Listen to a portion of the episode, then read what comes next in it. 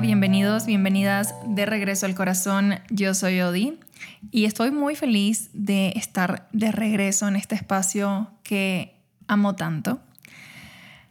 Y les quiero contar algo.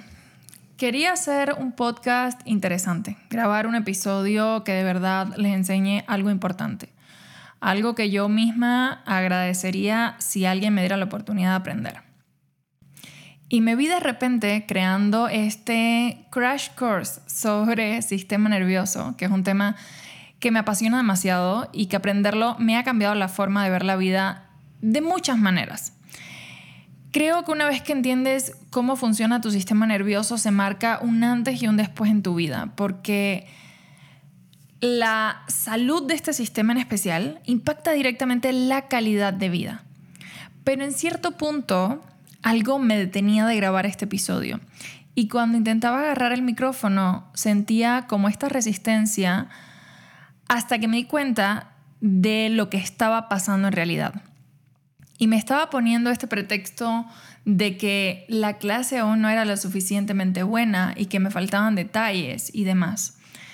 Pero eso era solamente un pretexto porque algo no resonaba del todo en compartir ese contenido por acá. Y bueno, finalmente, después de horas de autocuestionamiento y observación interior, me di cuenta de que este espacio siempre ha sido para compartirme desde mi experiencia personal, para contar historias. Y la verdad estaba creando algo muy técnico que sé que aquellos que realmente están interesados en ese contenido, en aprenderlo, son las personas que se meten a los cursos que yo doy. Entonces, bueno, decidí ya no subir ese episodio, al menos no hasta que lo sienta auténtico o quizás cuando lo pueda tejer de la mano de alguna historia poderosa. Y es por eso que hoy no voy a hablarte de sistema nervioso, sino más bien de el poder tan grande que tiene estar presente, agradecerlo todo y sobre todo de la importancia que tiene un sistema nervioso regulado para poder hacer estas dos cosas, estar presente y agradecer. Quiero que este episodio sea un recordatorio para ti, quiero que se convierta en este abrazo virtual y que la simpleza de estas palabras que hoy te quiero compartir te sirvan para encontrar la respuesta que quizás tu alma está buscando. Y las últimas semanas han sido por mucho una de las semanas más especiales de mi vida. Y he tenido en realidad tantas ganas de compartirles esto que estoy viviendo que no sé por qué no lo había hecho. Y quizás te preguntarás cómo puede ser posible después de una separación si se supone que estoy viviendo un duelo, ¿no? Pero bueno, primero quiero aclarar algo. Mis motivos de separación no fueron los comunes, fue un proceso bastante amable, de mutuo acuerdo, fue algo que se hizo para beneficio mutuo, por un acuerdo mutuo, porque ahorita necesitábamos este espacio de crecimiento individual. Y bueno, les contaba en otro episodio que algo que yo temía mucho de separarme y estar sola era el no poder sostener mi crecimiento personal, mis hábitos. Y estas semanas han sido maravillosas para darme cuenta de la solidez de este trabajo interno, de la fuerza y a la vez la flexibilidad de los cimientos sobre los cuales he construido mi vida los últimos años. Porque aunque he tenido que transitar la incomodidad, en muchos aspectos también me he encontrado más de una vez caminando por la calle, haciéndome consciente del hermoso diálogo interno que me acompaña ahora. Hace unos años, mucho ya, cuando aún yo vivía en Cuba y estaba en segundo año de secundaria, recuerdo muy claro ir caminando cada mañana a la escuela con este diálogo interno muy difícil y recuerdo que a veces me ponía a contar números en mi cabeza hasta llegar a la escuela, con tal de parar de algún modo la película mental de violencia y escasez que se repetía en mi cabeza. Y también recuerdo muy claro el primer año en el que me mudé a México, ir camino al trabajo en el Uber muchas veces, pensando en todos los motivos por los cuales yo no era suficiente. En todas esas cualidades físicas y emocionales y de carisma que me faltaban, motivos por los cuales yo nunca iba a quedar seleccionada en el casting de esas campañas grandes de marcas de lujo que pagarían por mi libertad, por una vida mejor. Y después de unos años de trabajar muchísimo en mi comunicación interna, de mucho trabajo alrededor de mis creencias, de mucha deconstrucción de mi personaje, de trabajar mis heridas de la infancia, de ir a terapia, de trabajar con mi cuerpo como un mapa para sanar esas memorias traumáticas, me encuentro hoy caminando rumbo a casa después de una clase de yoga, reproduciendo en mi cabeza una serie de pensamientos expansivos en los que ahora soy mi mejor amiga, donde me reconozco en paz, capaz, suficiente, amada y sobre todo sostenida. Y me encuentro caminando en confianza con una postura corporal que habla de seguridad y de autoestima. Y esto era algo que yo ni siquiera sabía que existía hace un par de años. Yo no sabía que era posible reproducir un diálogo interno tan bonito y sentirme así de plena con la persona que soy hoy. Y notar esta relación que tengo conmigo estas últimas semanas me dio mucha fuerza y mucha inspiración para hablarles de un tema que yo no había tocado aún en este podcast, quizás por lo trillado que está, por lo simple que puede parecer o por creer que de cierto modo ya todos han escuchado hablar de esto. Y la verdad es que sí, muchos ya han escuchado hablar de la gratitud. Pero la realidad, vista objetivamente, es que muy pocos han logrado aplicarla de manera efectiva, de manera honesta, y aún son muchos menos los que han logrado establecer la gratitud como un valor primario en sus vidas. Al inicio que yo escuchaba a la gente decir, tienes que agradecer y etcétera, la verdad que a mí me parecía un poco ambiguo, ¿no? Y en esos momentos de confusión, cuando yo me encontraba triste, enojada o estresada, no veía qué cosa tenía que agradecer. Es más, si miras mi historia, obviamente me iba a costar mucho pensar en solo agradecer algo. Mi infancia había sido lo suficientemente difícil como para simplemente agradecerla, al menos en ese momento y desde ese estado de conciencia. Y creo que ya les conté esta historia, pero la primera vez que yo tomé una clase de yoga, ya terminando la clase, el maestro nos pidió que allí con nuestros ojitos cerrados diéramos gracias a nuestro cuerpo por haber ido a practicar, Gracias y más gracias por cosas que en otro momento de mi vida a mí se me hubiese hecho absurdo agradecer. Y fue en ese momento de gratitud tan expansivo para mí que yo no pude dejar de regresar a esas clases cada semana. Y la realidad es que al inicio yo solo regresé a yoga por ese espacio de gratitud, por lo que yo sentí en ese instante de la clase, aunque en inicio yo no fuera muy consciente de ello. Por otro lado, en mi vida cotidiana, yo sí seguía sin poder agradecer mucho. Al inicio seguía como en esta queja constante que poco a poco sí notaba que se iba disolviendo. Y no sé específicamente en qué momento ocurrió el cambio total, porque sí siento que fue muy gradual, pero comenzar a hacer trabajo energético, a mover mi cuerpo, a respirar correctamente, a meditar, a estudiar filosofía, sentir el círculo ceremonial y sobre todo a practicar EFT tapping, poco a poco se fue haciendo más fácil ese proceso de agradecerlo todo. Y con el paso de los meses ya podía empezar a agradecer con más facilidad desde los eventos más grandes hasta las cosas más minúsculas, desde lo más cómodo hasta lo que a veces era muy incómodo. Y te voy a ser bien honesta, yo nunca fui la chica de los 5 Minutes Journal, ni de las listas enormes de gratitud. No es lo mío, mi forma de escribir siempre ha sido libre, como más para sacar la basura mental y crearme espacio en la cabeza.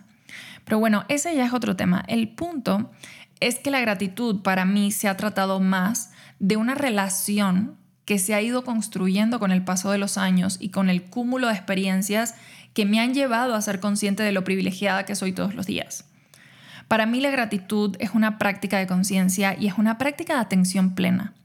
No como algo romántico, sino como algo que requiere mucha disciplina, mucho compromiso y creo que la relación con la gratitud es algo que se nutre todos los días y está muy influenciada por nuestras creencias y por la perspectiva que elegimos tener de la realidad. Agradecer en un inicio fue esta cosa que yo hacía para sentirme mejor respecto a mi realidad, para darme perspectiva, para sacarme a mí misma del hoyo mental en el que me iba cada rato a quejarme. Y con el tiempo agradecer se ha convertido en una forma de vida, en unos lentes permanentes. A veces se van a empañar esos lentes, pero si estoy bien presente, siempre va a ser fácil ver a través de ellos. Y creo justo en la gratitud como esta analogía, ¿no? Como unos lentes con los cuales tú puedes elegir ver la vida. Y yo sé que a veces la vida se pone bien compleja y nos va a llevar a lugares bien incómodos, pero creo que el primer paso para atravesar esos espacios es justo tener este músculo de la gratitud trabajado. Y algo que yo me di cuenta en mi proceso que dificultaba mucho esta práctica era justamente las creencias que yo tenía acerca de la vida. Y no fue hasta que yo empecé este proceso de regresar a mi corazón, este proceso de sanación, podría llamarlo así, que este valor de la gratitud comenzó a abrirse espacio dentro de mí. Y tengo una teoría para esto, y es que la gratitud y la queja no pueden convivir dentro de un mismo espacio. Y ahora te voy a hablar de algo que es, creo que el principal mensaje que te puedo dejar con este episodio, algo que quizás te gustaría cuestionarte, porque ha sido una de las cosas que más sentido me ha hecho dentro de mi proceso de autoobservación, sobre todo de ver cómo ha sido mi proceso. Y creo que los traumas de la vida, esas dificultades que nos toca afrontar, nos van de algún modo cerrando. Y poco a poco perdemos la conexión con lo que es verdad, con lo que es importante, con lo que es sagrado. Porque llega un punto en el que solo estamos intentando sobrevivir y desarrollamos todos estos mecanismos de defensa y supervivencia y nos alejamos poco a poco de nuestra esencia. Esencia que en sí mismo es agradecida. Y sucede que cuando comenzamos a hacer todo este trabajo de deconstrucción, de liberación emocional, de transformación de creencias, entonces se comienzan a disolver todas esas capas de protección que nos tuvimos que ir poniendo para sobrevivir. Y es ahí donde se empieza a crear ese espacio para la gratitud. Vivir en un estado de gratitud es algo que sucede cuando nuestro sistema nervioso está regulado, cuando nos sentimos seguros y a salvo, no antes. De hecho, creo que ninguna lista de gratitud es completamente cierta hasta que el sistema nervioso está regulado. La gratitud es algo que ocurre en parasimpático, es en ese estado de relajación y de descanso que podemos sentir verdaderamente con el cuerpo esa gratitud.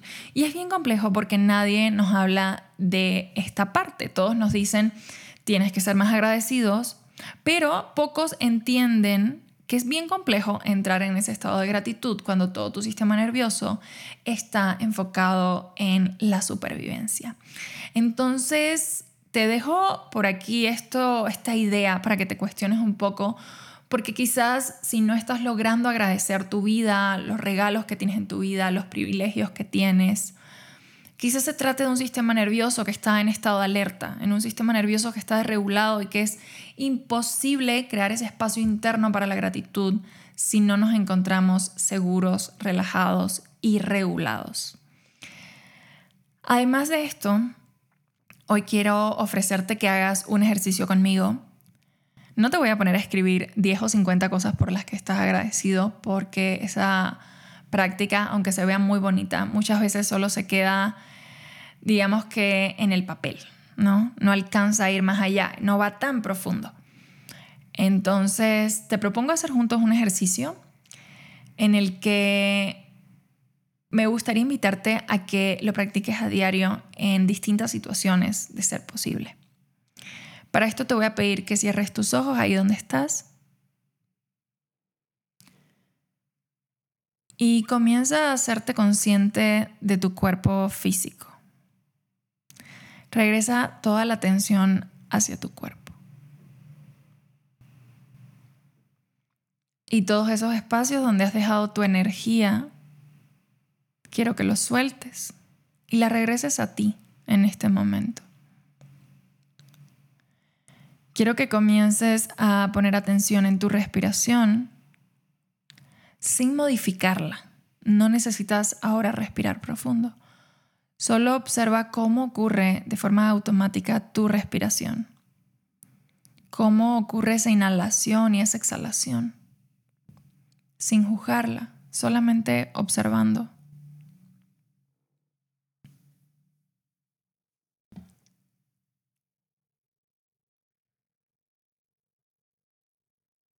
Y te voy a hacer una serie de preguntas que me gustaría que respondas.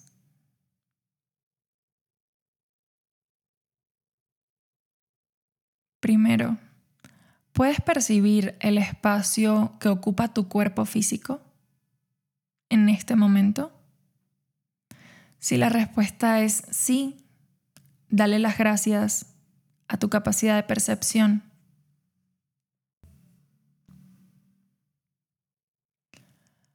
¿Puedes en este momento ser consciente de tu respiración?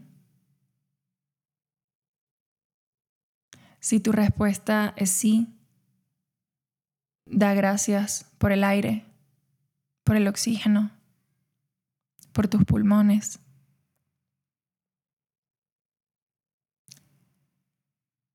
¿Puedes en este momento ser consciente del lugar en el que te encuentras?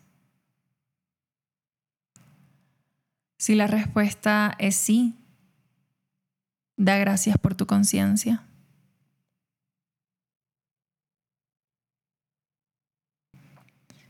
Puedes en este momento elevar tus brazos y rodearte con ellos en forma de abrazo. Si la respuesta es sí, dale gracias a tus brazos, dale gracias a tu cuerpo por permitirte experimentar esta sensación de sentirte contenido por ti. ¿Puedes en este momento escuchar mi voz? Si la respuesta es sí, da gracias por la capacidad de escuchar, por la capacidad de recibir.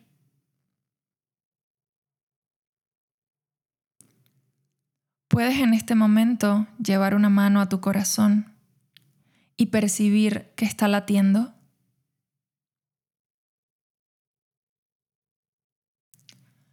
Si la respuesta es sí, das gracias porque estás vivo, porque estás viva.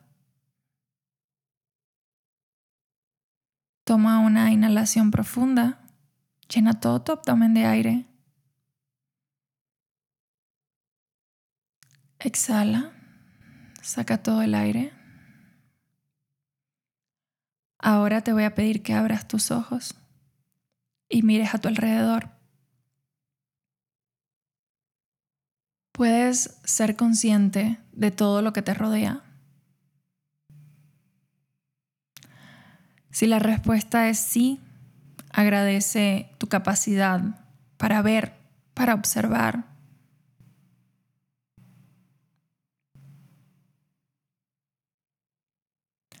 puedes en este instante reconocer toda la magia que te rodea. Puedes ver los colores, las formas, los espacios, las personas.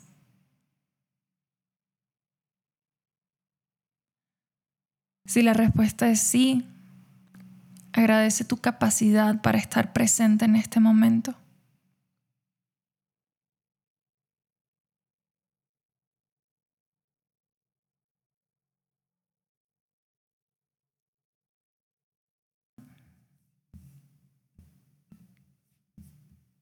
Este ejercicio es bien simple y te va a ayudar muchísimo a hacerlo en distintas situaciones. Por ejemplo, si estás en un parque, si estás en el trabajo, si estás en tu casa, si estás con tu familia.